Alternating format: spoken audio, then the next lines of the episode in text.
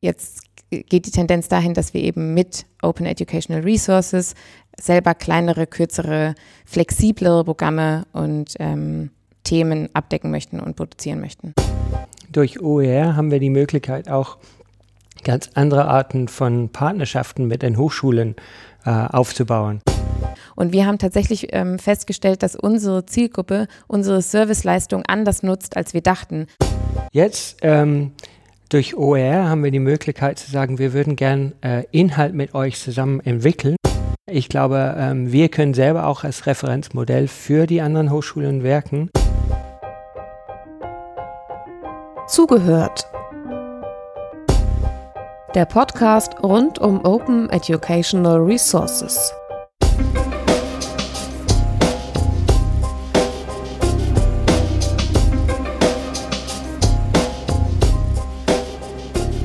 Diese Episode von Zugehört entsteht am Rande eines OER-Camps in Lübeck. Wir schreiben Juni 2019 und wollen über Chiron sprechen oder Chiron oder was auch immer dahinter steht. Ich werde es gleich als dritte Frage fragen, wie man es eigentlich ausspricht.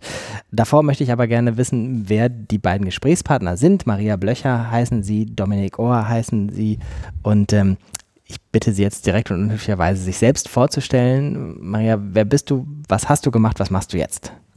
Ja, hallo, mein Name ist Maria Blöcher. Ich ähm, bin zurzeit Curriculumskoordinatorin bei Chiron so spricht man es nämlich aus.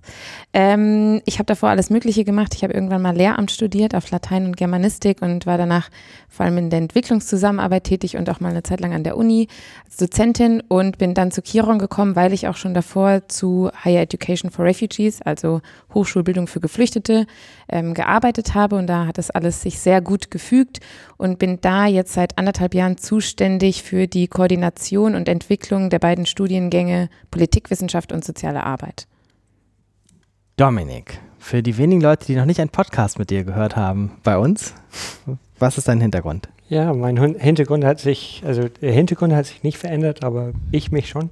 Ähm, ja, die letzte Male, als wir gesprochen haben, habe ich ähm, als Forscher gesprochen. Ich habe ähm, äh, bei der OECD gearbeitet zu OER. Ähm, Gerade arbeite ich auch äh, mit UNESCO zu OER auch.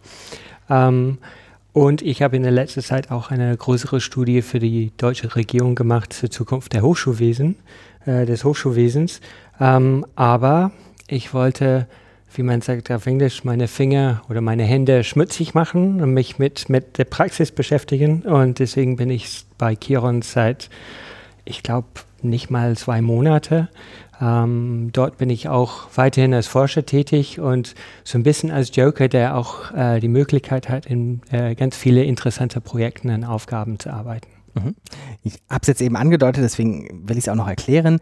Ähm, Dominik Ohr war in dieser Podcast-Reihe, in der wir erscheinen, ähm, erstens der meist ähm, besuchte Gast, sagt man das, nee, mit dem Podcast-Gast, der am häufigsten aufgetaucht ist. In dieser Folge ist es das vierte Mal und äh, gleichzeitig auch derjenige, der im ersten Podcast in der allerersten Folge aufgetaucht ist, in der Folge 001. Wobei, das stimmt gar nicht ganz, weil es gab eine Folge 000, aber da wurde ich interviewt.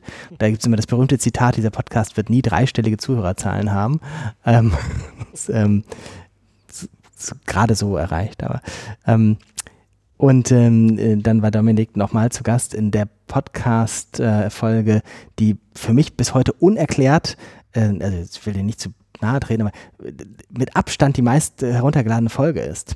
Das ist die Folge, die wir als Video-Livestream gemacht haben, 2015, ähm, und äh, dann einfach nur die Audiospur veröffentlicht haben. Jetzt könnte man sagen, als Podcast ist es eigentlich schlechter geeignet als andere Formate, weil haben wir auch noch Sachen gezeigt und so. Tatsächlich hat die aber irgendwie um den Faktor 3, als ich das letzte Mal nachgeguckt habe, irgendwie die Download-Charts angeführt. Ähm, ja, das war eine interessante Diskussion, die wir hatten. Und vielleicht die Leute erst danach. Ja. Vorher schon auf Download gedrückt. Ja, es war auch vielleicht, weil wir allgemein über OER gesprochen haben mit mehreren Leuten. Ja. Wir wollen heute ein bisschen spezifischer über die Rolle von OER bei Chiron sprechen. Ähm, Maria hat eben schon die, die ähm, einfachste Frage aufgelöst. Die meisten Leute sagen Chiron, aber es ist jetzt auch nicht falsch, wenn, ihr, wenn jemand Chiron sagt, oder habt ihr da so Sprachregeln? Eine internationale Organisation und englisch ausgesprochen sagt man dann doch Chiron. Uh, no. In unserem Englisch. Okay, also äh, amerikanische Englisch wäre es Chiron, im britischen Englisch wäre es auch Chiron. Man kann Also, sich aussuchen. Man Wir ist sind flexibel. eine offene Gesellschaft Mhm, und mhm. auch innerhalb der Organisationen, auch über uns kann man offen entscheiden, wie man sich das aussprechen möchte. Wir fangen mal an mit einem Kapitel, das ich Was bisher geschah nennen würde. Magst du, Maria, die Vorgeschichte erzählen, was ist bisher bei Chiron passiert? Ja, das möchte ich sehr gerne tun. Also Chiron wurde 2015 gegründet aus einem bestimmten Bedürfnis, was es zu der Zeit in Deutschland gab. Es sind sehr viele Geflüchtete nach Deutschland gekommen, die potenziell studierfähig waren, also die entweder schon davor studiert haben oder die zu diesem Zeitpunkt in ihrem Leben hätten studieren können. Und es war ziemlich schnell klar, dass sie in Deutschland erst bestimmte Prozesse durchlaufen müssen, wie eine, eine offizielle Aufenthaltsgenehmigung bekommen oder Deutsch lernen müssen, weil ganz viele Studiengänge kann man sich überhaupt erst einschreiben, wenn man das C1-Niveau erreicht hat an Deutsch und so weiter und so weiter. Also viele Prozesse, die sowieso durchlaufen werden müssten. Und ähm, bis zur eigentlichen Immatrikulation oder einer Anmeldung an einer Universität muss, muss einfach, geht ein, wird einfach Zeit vergehen. Und da war die Idee eben von den Gründern von Chiron zu sagen, okay, diese Zeit soll nicht verschwendet werden, weil die Leute haben ja schon ihre Potenziale und sie sollten doch das nutzen, was schon da ist, nämlich Online-Bildung. Die gab es schon damals, es gibt ja schon seit, seit Jahren ähm, Universitäten in der ganzen Welt, die Kurse machen, die hochwertige Kurse dann ins Internet stellen und die man entweder kostenlos oder für Geld ähm, belegen kann, auch als Privatperson, überall, jederzeit. Und das ist natürlich ein Format, was zu dieser Zielgruppe enorm gut gepasst hat, also Orts- und Zeitunabhängigkeit und eben, dass es unter Umständen sogar kostenlos ist. Und da hat Chiron sozusagen als Vermittler zwischen den Universitäten und den Studierenden ähm, sich platziert und gesagt, okay, wir bieten jetzt einen Service an in Deutschland, der, der gerade von Universitäten noch nicht übernommen werden kann, weil sie ein bisschen überfordert sind mit dieser Situation und hat ähm, sich zwischen den Universitätsanbietern, also sind die großen Plattformen, vor allem die amerikanischen Coursera und edX, äh, mit denen haben wir Partnerschaften, von denen bekommen wir die Kurse sozusagen umsonst für unsere Geflüchteten. Und auf der anderen Seite sozusagen als Dreigespann ähm, kooperieren wir aber auch mit den Universitäten, die ähm, deren Studieneingangsphase wir digital abbilden. Und mit denen haben wir Kooperationen und sagen, okay, wenn unsere Studierenden erfolgreich diese, durch diese Studieneingangsphase ähm, durchlaufen sind, dann kann die Universität sagen, potenziell er erkennen wir das sogar an. Also nicht nur, der Student muss natürlich sich trotzdem bewerben und ganz normal durch den Bewerbungsprozess durch, aber die Universität ähm, wird eventuell sogar die, die Credits anerkennen und damit kann der Studierende sich Zeit sparen. Mhm. Magst du es mal an ein Fallbeispiel durchspielen? Also zum Beispiel Student X kommt von Syrien nach Deutschland und kommt 2015 an und hat die Möglichkeit, über Volkshochschule und so weiter erstmal Deutschkurse zu belegen und ähm, kann aber gleichzeitig sich bei Chiron immatrikulieren und kann dann über Chiron einen, zum Beispiel einen der, der Study Tracks von mir ähm, studieren, nämlich soziale Arbeit und kann da Kurse ähm, belegen. Dann haben wir die Partneruniversität, die Alice Salomon Hochschule in Berlin zum Beispiel und die ähm, hat eine sehr enge Kooperation mit uns und die sagt, okay, wenn er die Einführung in die Psychologie und die Einführung in die ähm, Soziologie belegt hat, dann erkennen wir diese Module an. Weil wir, also als Chiron, wir haben vorher genau ähm, sozusagen ein Matching hat stattgefunden. Wir haben unsere Studieneingangsphase mit der Studieneingangsphase von der Ali Salomon Hochschule Soziale Arbeit Bachelor gematcht und haben festgestellt, wir haben die gleichen Learning Outcomes, wir haben ähnliche Tests, wir haben ähnliche Inhalte. Und dann kann der Student ähm, X sich ganz normal bewerben und ähm, kann dann unser Transcript of Records vorweisen und bekommt dann, sagen wir mal, 15 Credit Points schon angerechnet. Weil das ist möglich, seit, schon seit Bologna eigentlich, das ist nur nicht so bekannt gewesen, seitdem, ähm, dass man nämlich außerhochschulisch erworbene Leistungen angerechnet bekommen kann. Mhm. War das ein Fall, dass das sozusagen theoretisch bekannt war, aber die Hochschulen gesagt haben, das, hat, das wollte noch nie jemand? Ja, genau. Es hat einfach, ich glaube, von Studentenseite wusste das eh keiner. Also woher sollen wir als Studenten das auch wissen, ähm, wenn es uns keiner sagt? Und von den Universitäten war es einfach Neuland und das hat noch keiner ausprobiert und es war auch noch nicht Not, es hat noch nicht Not getan. Ähm, und jetzt ist sozusagen eine Situation aufgekommen, in der ähm, wir speziell das nutzen wollten, weil wir sagen, okay, ähm, die, die, die legale Grundlage ist schon da, die rechtliche Grundlage, ähm, warum können wir das nicht einfach jetzt für diesen Zweck nutzen? Und Student X hat jetzt, wie kann man sich das vorstellen, Online-Kurse in welchem Zeitraum? Also reden wir von Wochen, Monaten, Jahren? Ein Online-Kurs 20 Online-Kurse? Das ist tatsächlich genauso flexibel und individuell wie jede einzelne Person. Ähm, wir versuchen, also am Anfang haben wir versucht, die gesamte Studieneingangsphase bis zu 90 Credits abzudecken. Das ist nicht für jeden Studiengang möglich gewesen. Wir haben Business in Economics und Computer Science, da gibt es enorm viele ähm, MOOCs, also Massive Open Online Kurses, die schon zur Verfügung stehen. Und da haben wir das tatsächlich zu so einem hohen Maße auch abdecken können. Ähm, aber Studierende können auch, sie können auch ein einziges Modul machen und können dann nachher. Und es ist auch spannenderweise haben wir festgestellt, dass Studierende gar nicht unbedingt an die Universität wollen. Also sie wollen an die Universität, aber sie wollen nicht unbedingt ähm, 90 Credit Points nachher anerkannt bekommen. Sie wollen eigentlich ganz normal wie jeder andere Studierende ins erste Semester. Ähm, aber sie können trotzdem durch dadurch, dass sie mit uns studieren, schon zeigen, okay, sie sind in der Lage, ähm, auf einem Hochschulniveau zu studieren. Und das ist für viele Universitäten dann doch ausschlaggebend, um zu sagen, okay, wir geben ja. dir eine Chance.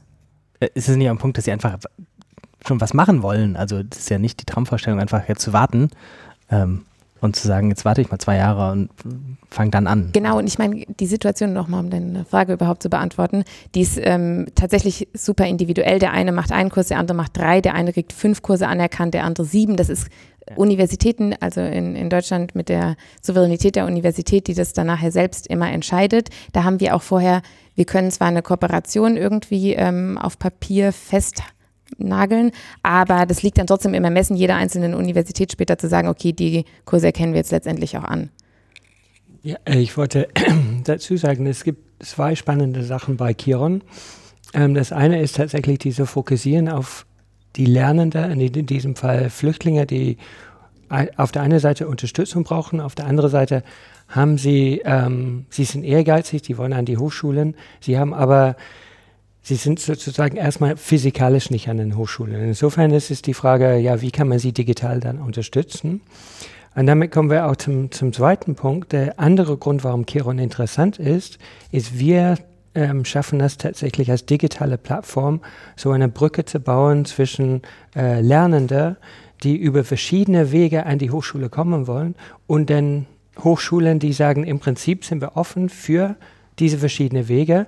Aber bis hier haben sie sich eher prinzipiell geöffnet, aber praktisch noch nicht. Also mhm. insofern ist es ein wirklich interessantes Beispiel.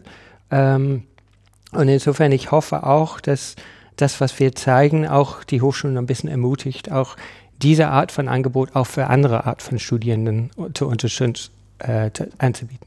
Im Moment hört sich so ein bisschen an, als wäre das irgendwie so eine sehr anstrengende Arbeit irgendwo zwischen Studienberatung und Prüfungsamt. Aber da ist ja noch mehr. Ja, tatsächlich, aber ähm, trifft es das eigentlich ganz gut. Wir haben auch ein Team, das nennen wir Transfer-Team. Also ähm, die Idee, unser akademisches Modell sieht vor, dass Studierende zuerst online studieren und dann offline an der jeweiligen Universität, zu der sie gewechselt sind, studieren. Und dazwischen, das ist dieser Moment des Transfers. Und das ist tatsächlich sehr, sehr, sehr viel Beratung. Und da haben wir dann auch gemerkt, ähm, wo wir an unsere Grenzen kommen, auch personell an unsere Grenzen kommen, weil das tatsächlich nicht sehr gut äh, digital abbildbar ist. Das ist sehr, sehr viel eins zu eins Betreuung. Und ähm, ja, das ist genau wie du sagst. Joran. Ja, ich hatte nur überlegt, ähm, tatsächlich, das Interessante ist, ich glaube, das kommt alles daher, weil wir uns fokussieren auf die Lernenden und wir haben quasi ihre Bildung im Blick. Und damit ähm, wir versuchen auch und wir müssen auch äh, versuchen auch diese administrative Probleme auch zu lösen für sie oder, zu, oder sie zu unterstützen bei der Lösung dieser Probleme. Ähm, und zum Teil ist es eigentlich, die, die Systeme sind eigentlich überkomplex. Ähm, und deswegen hat es, hat, hat es unser Transferteam so schwer, weil sie wirklich Einzelgespräche mit einzelnen Hochschulen ähm, haben müssen für, für Einzelfälle. Und man würde eigentlich, eigentlich denken, heutzutage, wo alles digital geht, wo, ähm, wo ähm, ja, wir so viel Unterstützung über zentrale Informationsangebote haben können, dass auch im Bildungsbereich, im Hochschulbereich, dass wir das sehen. Und, und auf jeden Fall auf der Betreuungs- und Unterstützungsseite ist das allgemein zu schwach im Moment, glaube ich. Hm. Das ist das, was bisher geschah. Jetzt sind wir 2019, das wird ja im Internet veröffentlicht und Leute werden uns möglicherweise auch hören in der Zukunft, also 2021 hört uns jemand zu oder sowas. Ähm, was ist der Stand, was können wir dem jetzt in die Zukunft schicken an Informationen? Wie steht es 2019 bei euch? Was macht ihr, was fragt ihr euch gerade?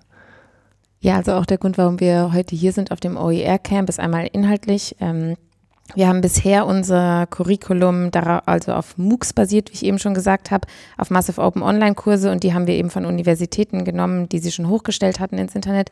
Ähm, und da haben wir quasi Module aus diesen MOOCs erstellt, was für uns den Riesenvorteil hatte, dass wir die nicht selber erstellen mussten. Ähm, als, als kleines Startup hatten wir dafür nicht die, die finanziellen und nicht die personellen Ressourcen und ähm, konnten da super gut auf die Kurse, die es schon gibt, zurückgreifen. Und dadurch, dass sie von Universitäten erstellt wurden, erfüllen sie auch bestimmte Qualitätsstandards und sind dann wiederum später von anderen Universitäten leichter anrechenbar, anerkennbar. Und ähm, die, der Nachteil von diesen Kursen ist aber natürlich, dass sie für uns und für unsere Zielgruppe recht unflexibel sind. Das heißt, wenn, wenn wir, da wir eine spezielle Zielgruppe haben, da auch bestimmte, also sei es jetzt in Bezug auf Sprache oder in Bezug auf, Relig äh, auf, auf Kultur, ähm, die anpassen möchten, dann haben wir da gar nicht so viele Möglichkeiten. Und deshalb haben wir jetzt, ähm, sagen wir jetzt, okay, wir wollen erstens unsere äh, Palette an, also auch Bandbreite an Themen ähm, vergrößern und wollen aber die Kurse gleichzeitig auch ein bisschen kleiner machen, weil es doch die Tendenz ganz generell zu kleineren Lerneinheiten geht und wollen die auch ganz gerne selber hosten, weil unser Problem ist dadurch, dass wir Kurse nehmen, die schon da sind, sind wir auch auf deren ähm, ständige Laufzeiten angewiesen. Also wenn dann ein Kurs in meinem Study Track Soziale Arbeit zum Beispiel einfach rausfällt, dann kann ich ihn ja nicht einfach eben mal ersetzen. Das ist ja extrem kompliziert. Und ähm, jetzt geht die Tendenz dahin, dass wir eben mit Open Educational Resources selber kleinere, kürzere, flexiblere Programme und ähm, ja, Themen abdecken möchten und produzieren möchten. Ja, durch OER haben wir die Möglichkeit auch ganz andere Arten von Partnerschaften mit den Hochschulen äh, aufzubauen. Im Moment war es eben, eben so, dass wir Partnerschaft ha Partnerschaften hatten mit den MOOC-Provider, wo wir sagen, wir, ähm, wir würden gerne eure Kurse einbinden in unser Programm. Und sie sagen, ja, ihr habt einen guten Zweck, ähm, ihr könnt das machen. Das ist aber wirklich ein sehr ähm, seichte mhm. Partnerschaft mhm. im Prinzip. Jetzt ähm, durch OER haben wir die Möglichkeit zu sagen, wir würden gern äh, Inhalt mit euch zusammen entwickeln. Und damit ist auch, ähm, weil es offen lizenziert ist, dann können, haben wir beide was davon. Und ähm, wir versuchen das gerade mit einem, äh, ein paar ersten Hochschulen. Ähm, und das baut eine ganz andere Art von Partnerschaften, Partnerschaft auf. Es gibt uns aber auch, wie Maria sagt, dann auch die Möglichkeit zu sagen, jetzt, wenn wir diese sozusagen Rohrkurse haben, dann können wir sie besser auf die ähm, auf unsere eigene Zielgruppe dann äh, zuschneiden. Wir können auch andere Kontexte einbauen. Und natürlich ein zukünftiger Schritt, vielleicht nicht in diesem Jahr, aber wäre, dass wir sogar einen Schritt weiter gehen und wir sagen, also Partner, die uns helfen, auch die Kurse zu entwickeln, sind auch die Lernende weil das wäre wirklich super interessant für uns, weil natürlich ist es so, dass wir Kurse anbieten für Studierende, die ähm, gerade auch in der ganzen Welt auch zerstreut sind. Das heißt also viele Kontexte, die können wir auch nicht wissen. Äh, und das wäre wirklich eine große Bereicherung, wenn wir das in äh, unser Programm einbinden könnten. Und damit aber geht unsere Ganzentwicklung so, dass wir uns ein bisschen weniger aus dieser äh, Vermittlerrolle oder diese, diese Zwischenrolle zwischen quasi Student, der gerne an einer Hochschule ankommen will und wir, die äh, diesen Prozess unterstützen, wir werden mehr selber zur Bildungsplattform. Ja.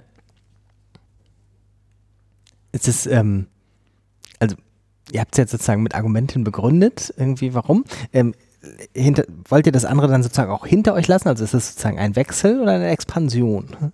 Definitiv eine Expansion. Das ist, also wir werden ja trotzdem nicht von dem Service, den wir bisher angeboten haben, dass wir den Transfer ermöglichen wollen, von Studierenden ähm, weggehen. Wir wollen quasi nur das, das Portfolio erweitern. Und dazu muss man sagen, dass wir in Deutschland gegründet wurden und auch diese Abbildung der Studieneingangsphase und den Wechsel an die Universität, das ist tatsächlich ein genuin deutsches ähm, Modell, mhm. was auch gar nicht ähm, einfach transferierbar war auf andere Länder, wie zum Beispiel Frankreich. Da funktioniert das Universitätssystem anders und da kann man auch nicht einfach in ein späteres Semester wechseln und Credits zwischendurch anerkannt bekommen und so weiter. Also es funktioniert schlechter. Schlechter. Ah, okay. Habe ich besser gesagt? Nee, nee. Also in meinem Kopf war sozusagen das Vorurteil, dass das deutsche System nicht zu den flexibelsten Nee, nee, gehört. nee. Also das, das ist quasi ein Modell, was hier entwickelt wurde ähm, mit, diesen, mit dieser Studieneingangsphase. Aber wir haben dann gemerkt, okay, unsere Zielgruppe, das ist ja spannend. Man, man stellt einen Service online digital zur Verfügung und dann sieht man, wer ihn wie nutzt.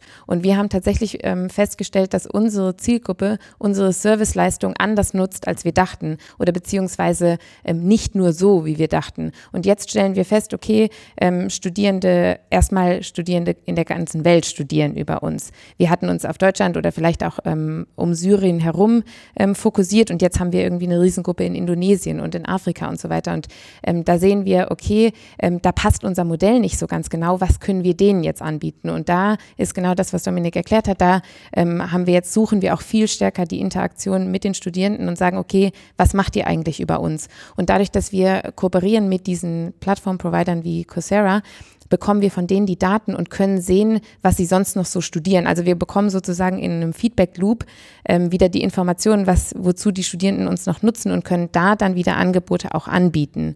Und ähm, deshalb ganz klares, äh, also ganz klare Antwort auf deine Frage, die ähm, die Study Tracks, die wir gebaut haben ähm, und die online sind und die auch mit den Universitäten in Deutschland und überall anders gematcht wurden, die werden immerhin wei äh, immer weiter bestehen. Die werden nur nicht mehr noch weiter ausgebaut in dem Maße, aber zusätzlich dazu möchten wir eben auch noch die kürzeren, flexibleren, adaptiveren, individuelleren Kurse anbieten. Ich wollte auch ähm, das gerne nochmal ergänzen, ähm, weil auch äh, diese Gedanke mit Partnerschaften äh, kann sich auch hier auch total verändern. Also im Moment war das, also unsere, unsere Idee mit dem Transfermodell ist im Prinzip, es geht nur in eine Richtung. Wir unterstützen Studierende, sie gehen an die Hochschule und sie sind für uns sozusagen weg. Und ähm, wir können aber hier auch, und das wäre auch unser Ziel, auch andere Arten von Partnerschaften mit den Hochschulen, die unsere Studierende aufnehmen, aufbauen, weil natürlich, was man, ähm, was sich vielleicht, sagen wir mal, verändert hat seit 2015, ist auch das Referenzmodell für viele Hochschulen äh, in Deutschland, ist, sie wollen flexibler sein. Sie wollen auch ähm, mehr auf die Bedürfnisse der Studierenden eingehen. Sie überlegen mehr, ähm, wie sie Studierende unterstützen können. Dank und unter anderem ähm, das, äh, dem, dem Qualitätspakt, was ihnen auch ähm, Finanzierung dafür angeboten hat. Ähm, aber im Prinzip, also sozusagen, wir bewegen uns näher an die Hochschulen, aber die Hochschulen, sie sehen, dass, dass wir etwas anbieten, was die äh, interessant finden und wovon sie auch lernen können. Und deswegen sind wir auch hier, weil ähm, hier bei OER Camp in Lübeck, weil OER ist ein Weg, wie man diese Partnerschaft auch ein bisschen dingfest machen kann. Weil dann kann man sagen, okay, äh, wir, wir wollen zwar eine neue Partner Partnerschaft, aber es fokussiert auf diese Inhaltsfrage. Wollt ihr eine, Open University Germany machen? Oder beziehungsweise ist dann eher, eher global schon gedacht. Also ich überlege gerade, was ist die Lücke? Also ich finde es sofort einleuchtend, was ihr beschreibt, sozusagen, dass das ein Need ist, aber ich überlege gerade, wie historisch es kommt, dass das noch frei ist. Also warum das, also die Lücke, also die Lücke ist, es ist nicht so sehr eine Lücke, sondern wir merken, wir bewegen uns, wir können uns viel freier bewegen Aha. als eine etablierte Hochschule. Ähm, äh, äh, interessanterweise vor zwei Wochen, das können wir auch verlinken, es gab einen schönen Artikel in der Zeit, ähm, die haben drei wichtige Entwicklungen im Hochschulbereich im, im Bezug auf Deutschland benannt. Erstmal war die Gründung der Universität Bologna, weil es ging zurück auf sozusagen die Geschichte ähm, äh, der Universität. Und dann die Erstgründung einer Universität in Deutschland, das war in Erfurt. Und dann 2015 Chiron. Also im Prinzip, man sieht, also für Deutschland war das was Besonderes, als wir gegründet worden sind. Und wir sind auch was Besonderes. Ähm, das heißt aber nicht, dass wir jetzt sozusagen eine ähm, äh, eine Rolle übernehmen, die keine andere Hochschulen auch übernehmen können. Also wir, wir, wir versuchen nicht, ähm, ähm, so wie die Idee vielleicht der Open Universities damals war, man hat eine nationale Open University und damit ist das Thema durch, weil es passiert alles an dieser Open University. So ist auch nicht unsere Idee und so wird es auch nicht kommen. Ähm, ich glaube, ähm, wir können selber auch als Referenzmodell für die anderen Hochschulen wirken. Ähm, aber ich glaube, ein Hauptpunkt ist dieser Fokus auf die Lernende, die wir haben. Insbesondere, weil unsere Lernende momentan eben eine relativ ähm, sagen wir mal, faktisch schwierige Gruppe sind. Weil das ist eine Gruppe, die zum Teil auch ähm, in ihrem Land relativ gut ausgebildet sind. Die haben aber häufig gebrochene äh, Bildungsbiografien. Ihnen fehlen vielleicht bestimmte Zertifikate. Aber im Prinzip das, was wir versucht haben über die letzten 20 Jahre in Deutschland, diese Öffnung der Hochschule für sozusagen nicht äh, non-traditional Students, ähm, das bildet sich eigentlich ganz gut ab in unserer Gruppe. Und insofern, da, kann, da können die Hochschulen auch ähm, was von uns lernen. Deswegen haben wir auch diese Partnerschaften mit den Hochschulen. Und nochmal für, für mich als äh, außenstehenden Dummy erklärt, warum muss das dafür OER sein? Der, also OER ist nur ein Punkt. Ähm, natürlich ähm, äh, Lernen besteht sowieso nicht alleine aus Inhalt. Auch, ähm, auch digitale ähm, Lernumgebungen bestehen auch äh, aus Lernenden zwischen Lernenden. Ähm, äh, es geht um diese ganze didaktische Komplex. Aber der, der Punkt ist natürlich, es ist nicht schlecht, wenn man so eine Art Gegen, Gegenstand hat, was ähm, um eben diese Studie damals äh, von der OECD zu, zu zitieren, das quasi als Katalyst, als Treiber wirken kann für diese Erneuerung. Und natürlich, wir merken das, wir merken äh, das auch hier in Lübeck, ähm, diese Idee, dass man sagt, okay, ich entwickle äh, äh, Inhalt, aber ich gebe das frei an anderen, ich gebe das auch gerne und es kann sein, dass sie es für ganz andere Zwecke verwenden. Das ist immer noch sehr ungewöhnlich. Ähm, aber das ist der Weg in, in dem Moment, wo man sagt, man möchte eine offene Organisation sein. Man muss so weit gehen, dass man sagt, auch der, der Inhalt muss sich in diese offene, flüssige, agile Art entwickeln. Ähm, insofern dieser Fokus oder diese Idee, dass wir uns mehr auf OER fokussieren, das hilft uns, glaube ich, in, in diesem Prozess. Ist aber nicht, der, es ist eher so, ein, so eine Art weitere äh, äh, Antreiber von diesem mhm. Prozess. Und als weitere pragmatische ähm, als weiter pragmatischer Zusatz dazu ist natürlich, dass wir einfach keine Universität sind. Das heißt, wir haben auch gar nicht ähm, die, die, Lehrenden, die jetzt selber Kurse entwickeln können und diese Materialien dann hochladen können und, und so weiter. Da hängt ja sehr viel dran. Ähm, und der OER geben uns einfach die Möglichkeit, mit wenig Ressourcen etwas zu bauen, was passgenau auf unsere Zielgruppe passt. Apropos Ressourcen, was ist das Geschäftsmodell? Von Geron? Was ist das von, von dieser Idee jetzt. Also wenn ihr sagt, ihr entwickelt jetzt mit Partnern das zusammen, dann äh, seid ihr ja die kleinen Neuen. Was habt ihr mitzubringen? Also im Moment, das, was wir mitbringen, ist, sind unsere Studierende. Ähm, also wir haben auf der Plattform 6000 Studierende, äh, 6000 Flüchtlinge. Das ist extrem äh, groß, äh, wenn man vergleicht, wie viele äh, Flüchtlinge in Deutschland überhaupt studieren. Ich glaube, das ist äh, etwa, äh, man müsste nochmal nachprüfen, ich weiß nicht, ob du die Statistik kennst, ich müsste noch nachprüfen, das war aber, sagen wir 24.000 mhm. oder so, also es ist wirklich relativ ähm, viel, sind bei uns auf der Plattform. Ähm, und was wir, also wir haben unsere Studierende mit, äh, das ist das, was wir anbieten, und das andere ist, eben diese agile Arbeitsweise, die wir haben, die äh, andere Institutionen nicht machen können. Ähm, das bedeutet, dass wir eben ähm, mehr Möglichkeiten haben, auf neue innovative Ideen einzugehen, um zu sehen, also was funktioniert. Und wir haben auch auf der Plattform, wir arbeiten auch auf der Plattform relativ agil. Insofern, wie Maria sagt, wir können immer sehen, erfüllt das dann die Wünsche und die Interessen unserer Studierenden. Und wenn nicht, dann verändern wir das. Ähm, Hochschulen ähm, als äh, gestandene, entwick lang entwickelte Organisation haben meistens diese Agilität nicht. Ähm, und daher können sie auch ähm, lernt von uns und das ist das, was uns interessant macht.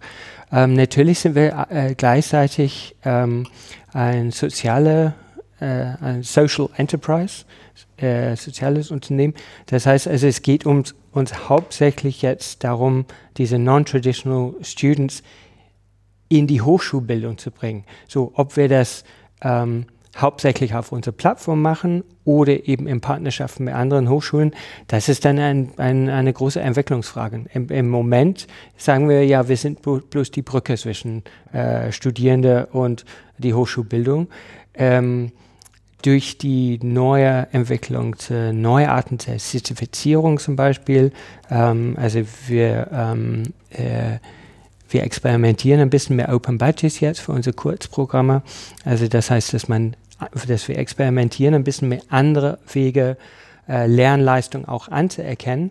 Ähm, dann haben wir die Möglichkeit, dass wir unsere Lernenden auch etwas geben können, auch wenn sie nicht diese Übertritt in, die, in, in, in das etablierte Hochschulwesen ähm, schaffen. Ähm, ich ich, ich stelle mir gerade mal vor, ich wäre die, die große, starre Universität. Ähm, äh, Stefan Janssen hat so in den ersten Jahren der Zeppelin-Universität mal gesagt, wir arbeiten ganz viel mit Partnern und das ist ein bisschen wie Fitnessstudio. Sie fühlen sich schon gut, wenn sie irgendwie eine Partnerschaft haben und ein bisschen geben können, aber anstrengend wird es irgendwie wie im Fitnessstudio, wenn man hingeht und was machen muss. Ja, irgendwie. Aber erst dran bringt es richtig was. Ich überlege, ob das sozusagen für die Hochschulen vielleicht bei eurer Partnerschaft auch so ist. Die erste Stufe war vielleicht schon irgendwie anstrengend, aber es war auch gut und irgendwie konnte man sagen, wir haben diese Partnerschaft, aber eine Zusammenarbeit mit euch jetzt so richtig sozusagen, nicht irgendwie nur so, hier guck mal da, wie sind die Schnittstellen, wie passt das zusammen und so weiter, sondern eine richtige Zusammenarbeit Podcast-Hörer stellen sich vor, Podcast-Moderator zeigt eine verzahnende Geste. Ähm, ähm, da kann ich mir jetzt vorstellen, dass es erstens tatsächlich viel äh, schwieriger, anstrengender, aber vielleicht tatsächlich auch deutlich ertragreicher nochmal ist, so wie das Fitnessstudio, zu dem man regelmäßig geht. Ich finde den, den Vergleich eigentlich gar nicht schlecht. Ich glaube, am Anfang war es auch von Ministeriumssicht ähm, doch recht einfach zu sagen, okay, wir finanzieren da jetzt gerade ein, ein Projekt, ähm, was sich mit der Zielgruppe von Geflüchteten beschäftigt und ihnen einen bestimmten Service anbietet. Ähm, und dann ist dahinter sozusagen ein Haken, ähm, also ein Tick. Und ähm, man muss aber auch dazu sagen, dass die Projekte, die vom Ministerium von Anfang an gefördert wurden, Integral ähm, und jetzt Impact, unsere, unsere Projekte, die sind von Anfang an mit Universitäten gelaufen, mhm. also mit der RWTH Aachen und mit der TH Lübeck und ohne die Universitäten wäre das auch alles nicht möglich gewesen. Also sie haben sozusagen von Anfang an nicht nur das Fitnessstudio-Abo gehabt, sondern sie haben auch gemeinsam mit uns trainiert und ähm, auch Dinge wirklich umgesetzt. Also ähm, sei es die Produktion oder die, also von Kursen oder aber auch ähm, bestimmte ähm, Assessment-Formen gemeinsam entwickelt. Und ich glaube jetzt aber in Zukunft, ähm, ja, ist, ist das, was wir auf den Tisch bringen können, ist einmal Wissen über die Zielgruppe und aber auch ähm, technisches Wissen, was diese Plattform angeht. Und ich glaube, dass das ist bei den, wie hast du sie genannt, Jörn, die alten Tanker, die großen Tanker bei den Universitäten. Ich ähm, habe gedacht, weiß nicht, ja. Also ich denke schon, dass, ähm, dass wir da jetzt so etabliert sind und dass es ähm, klar geworden ist, dass, dass wir da einen bestimmten was, was angestoßen haben und ein bestimmter Motor für was sind und wenn man da mit uns zusammenarbeitet, da auch gemeinsam was entwickeln kann und ähm, ja. das machen wir jetzt. Wir haben ganz am Anfang des Gesprächs ähm, gesagt, irgendwie, okay, wie, wie, kann das konkret aussehen? Vielleicht das jetzt nochmal mit Blick nach vorne zum Abschluss. Also wie kann so eine konkrete Zusammenarbeit aussehen? Nicht eine, jetzt nicht der Ausblick, so ein systematischer, allumfassender Blick, sondern was könnte so eine konkrete Zusammenarbeit, wie kann das aussehen, wenn man jetzt nicht sagt, ihr wollt den besseren MOOC nachbauen oder sowas? Ähm, wie eine konkrete Zusammenarbeit aussehen kann, erproben wir gerade mit einer Hochschule aus USA. Äh, in dem Fall haben wir überlegt, was unsere Lernende brauchen. Und in diesem Fall ähm, haben wir einfach ein, ein, größeres Thema, was ein bisschen unter ein äh, Schlagwort leitet, äh, 21st Century Skills. Aber im Prinzip, wir haben gesagt, also wenn man überlegt, ja, diese Kernkompetenzen, äh, die man sagt, so wichtig sind für die digitale Welt. Und dann überlegt, was die sind. Die sind zum Beispiel ähm, äh, Relienz, glaube ich, heißt es. Reli Resilienz. Resilienz, genau. Ähm, äh, Teamarbeit, Zusammenarbeit in interkulturellen Kontexten, Selbstorganisation, Kreativität. Dann haben wir überlegt, das Interessante ist, das wäre vielleicht etwas, was wir gern als Programm anbieten würden, als Kurzprogramm. Allerdings, wenn man überlegt, bei Flüchtlingen ganz viele dieser Kompetenzen haben sie im Prinzip schon bewiesen durch ihr eigenen Lebenslauf. Äh, insofern, was wir versuchen gerade mit dieser Kooperation ist zu überlegen, wie kann man ein Kurzprogramm entwickeln, die ähm, zwar Inhalt anbietet, aber gleichzeitig, gleichzeitig irgendwie auch anerkennt, was die Lernenden mit sich bringen. Und ähm, wir haben die ersten Gespräche mit dieser Hochschule jetzt äh, geführt und wir werden sehen, ähm, wie wir diesen Programm auch weiterentwickeln können. Aber ähm, das Programm, das dabei rauskommt, wird auf jeden Fall offen lizenziert. Äh, damit äh, hat die Hochschule was davon und wir auch. Mhm. Gibt es das, was wir noch dringend sagen sollten? Oder gibt es für Leute, die sich weiter informieren wollen, irgendwie eine Anlaufstelle im Netz, wo sie auf dem Laufenden bleiben oder mehr finden? www.kiron.org. Ganz Dort einfach. NGO. NGO. Ja. Also wir schreiben das noch. das wird richtig verlinkt. Das ist der erste das machen Punkt. Wir. Also wir sind NGO. Ähm, natürlich sind wir auch relativ aktiv äh, auf Twitter. Da sind wir bei ähm, at Kiron Education. Mhm. Und wir sind auch aktiv bei Insta, aber ich kenne das Handle nicht. Ich auch nicht. aber das wird auch verlinkt. Auch das können wir verlinken. Und man findet es bestimmt auch, wenn man sucht. Man kann es auch einfach googeln. Leute, Dann die, findet man uns. Leute, die noch Insta-erfahrener sind als wir, finden es leichter.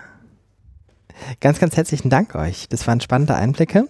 Ich wünsche euch alles Gute für die weitere Arbeit. Und ähm, weil ja Dominik jetzt irgendwie Dauer-Podcast-Gast bei uns ist, oder Dauer-Podcast stimmt ja nicht, aber häufiger Wiederkehrer, bin ich sicher, dass wir widersprechen werden. Und ähm, also es war wie immer ein Vergnügen und äh, vielen Dank, dass wir die Möglichkeit hatten, auch über Kiron zu sprechen. Ähm, ja, ich finde, wir sind ein interessantes Projekt und ähm, ja, ich glaube, man sieht, wir sind auch offen für Partnerschaften. Genau. Wir nicken sehr. Also, alles Gute. Tschüss. Dankeschön. Danke. Das war Zugehört, der Podcast rund um Open Educational Resources.